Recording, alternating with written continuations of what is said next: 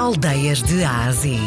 Uma viagem à descoberta das aldeias e vilas que fazem parte do nosso valioso património cultural e rural de Portugal. De segunda a sexta, na RDP Internacional, com Salomé Andrade.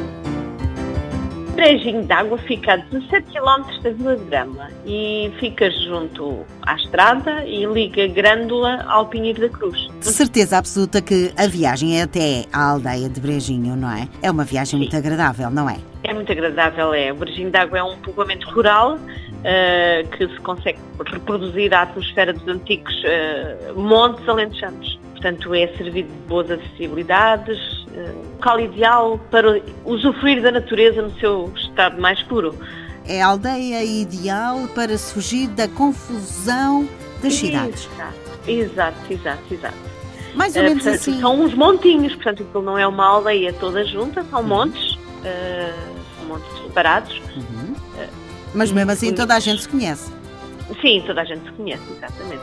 Não me diga, Peixeiro e o Padeiro ainda vão à aldeia? Vão, vão, vão, vão. As aldeias uh, típicas fazem todas, penso que esse, portanto, o, o chouriço ou a linguiça para consumo mesmo caseiro. Existe também um, um café, um café que, uh, portanto, fica, fica no Virgem d'Água, o Café do Alto, que também aos fins de semana ao domingo, faz algumas atividades para a população. E não só a população da, da aldeia de, de Virgem d'Água, mas também para as aldeias vizinhas. Portanto, aqueles bailaricos à moda antiga, ao domingo é uma realidade naquela aldeia.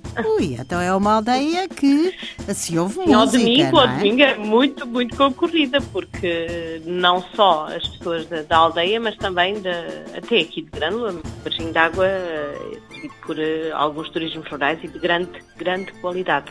Eh, e também existe uma vinha, portanto, a vinha aqui assume um papel de extrema importância.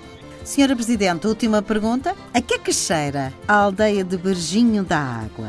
Ai, dadas as proximidades das praias, eh, nesta zona, a população quase triplica no, no verão, portanto, cheira a campo e no verão cheira a férias, a descontração, a descanso e a praia. E hoje lá fomos nós então descobrir mais uma aldeia. Bom, por lá pode provar e comer o bom pão alentejano. Tem lá um café, pode descansar por lá porque tem sítio para dormir. Aproveite também eh, para provar o bom vinho ali da zona. Se tiver sorte, de vez em quando ainda ouve o canto alentejano.